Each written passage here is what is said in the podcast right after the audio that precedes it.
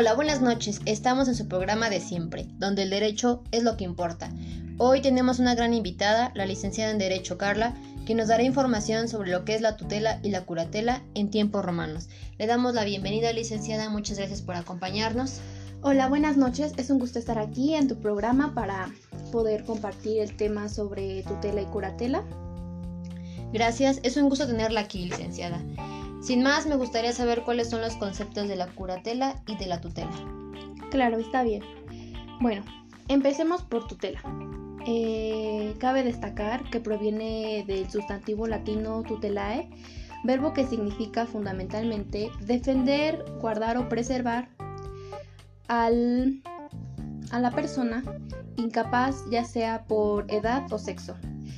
Este poder es otorgado por el derecho civil y bueno, en esta situación se encontraban los impúderes, siu juris, y las mujeres se denominaban púderes siu juris.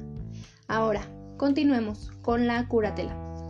Y bueno, es el Instituto del Derecho Civil que permite representar y asistir a aquellas personas que por causa particular o accidental se encontraban incapacitadas para administrar su patrimonio.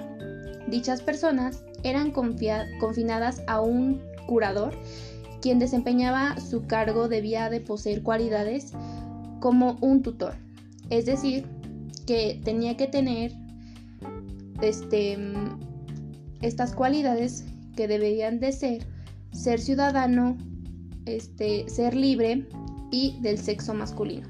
Ahora bien, mm, fue creada en el tiempo de derecho romano para proteger el patrimonio de los incapaces este, sometidos a la tutela.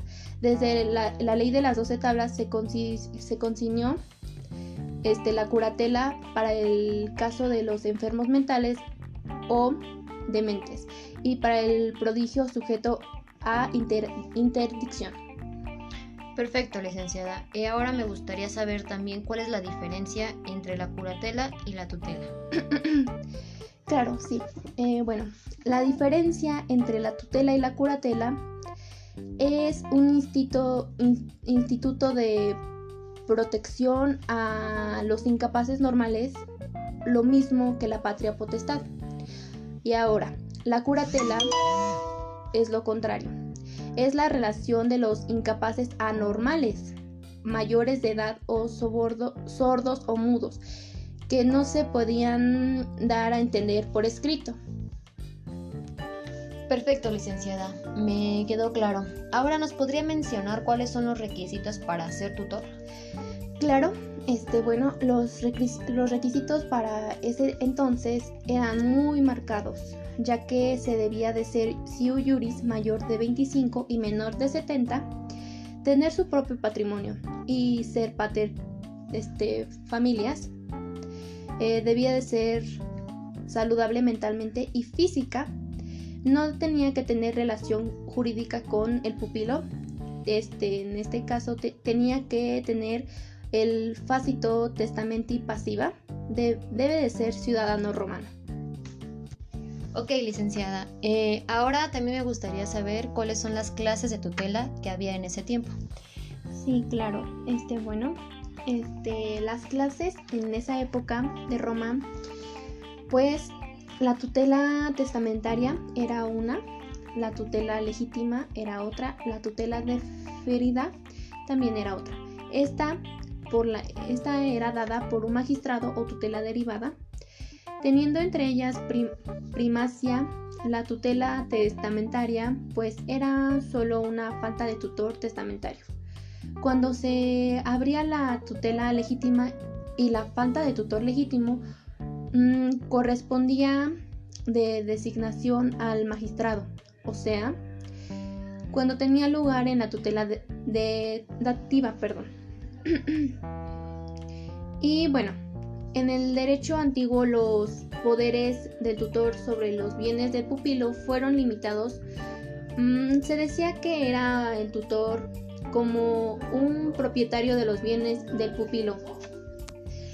Y bien, cabe destacar que pues en la actualidad la tutela mm, la ley la define como un cargo definido por la ley, perdón, o en virtud de la autorización de la ley que tiene por objeto la guardia de la persona o bienes del menor, que no está bajo la potestad de su padre o de su madre, ni, de, ni se haya habitado por ninguno de los medios legales para administrar sus negocios. Y bueno, esas serían las, las clases de la tutela. Perfecto, licenciada. Nos acaba de llegar una pregunta por parte del público y les gustaría saber cuál era la forma de extinción de la tutela. Claro, bueno, en esta parte de la extinción este, se debía por dos cosas. Mire, la primera era por la muerte del pupilo mm, o porque desaparezca la incapacidad de él. Y la segunda era cuando el incapacitado sujeto a la tutela entre la patria potestad por reconocimiento o adopción. Muy bien, licenciada. Eh, ¿Nos podría mencionar cuáles eran las funciones que llevaba a cabo el tutor? Este, claro. Bueno, eh, las funciones que tenía el tutor consistían en la protección de la persona incapacitada y la administración de su patrimonio. Esta responsabilidad es personal y solamente incumbe al incapacitado, por lo que el tutor nunca tendrá que incumplir una pena por los actos cometidos por su pupilo.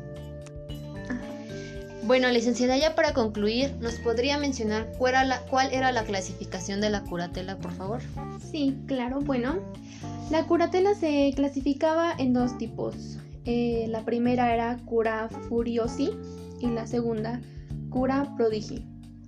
Eh, la, primera, que era cura furiosi, era la administración de los bienes del loco porque así se denominaban también como un loco, cuando éste carece de parentesco o tutor agnatio próximo a, gentiles, mm, actúa siempre en nombre del incapaz, ciudadano de su persona y administrando su patrimonio. Y bueno, la cura prodigi este, esta recae sobre aquellas personas que por dilapidar su patrimonio han sido declarados incapacitados para administrar su propio patrimonio. Solo interviene los negocios que supone una obligación o disposición, este, no cuando implican el aumento del patrimonio. En caso de fraude, pues se puede interponer contra los jurados mm, la actio negotorum, perdón. Bueno, licenciada, muchas gracias por haber acompañado, haber, habernos acompañado en nuestro programa. Em, creo todo quedó muy claro. Espero que para nuestros oyentes también haya sido muy claro. Em, esperemos que eh, pueda volver a acompañarnos en nuestro programa. Sí, muchas gracias. También este fue un gusto estar aquí presente para mm, ayudar a los próximos licenciados en Derecho. Fue un honor y muchas gracias. Espero tener otra vez la certeza de acompañarlos.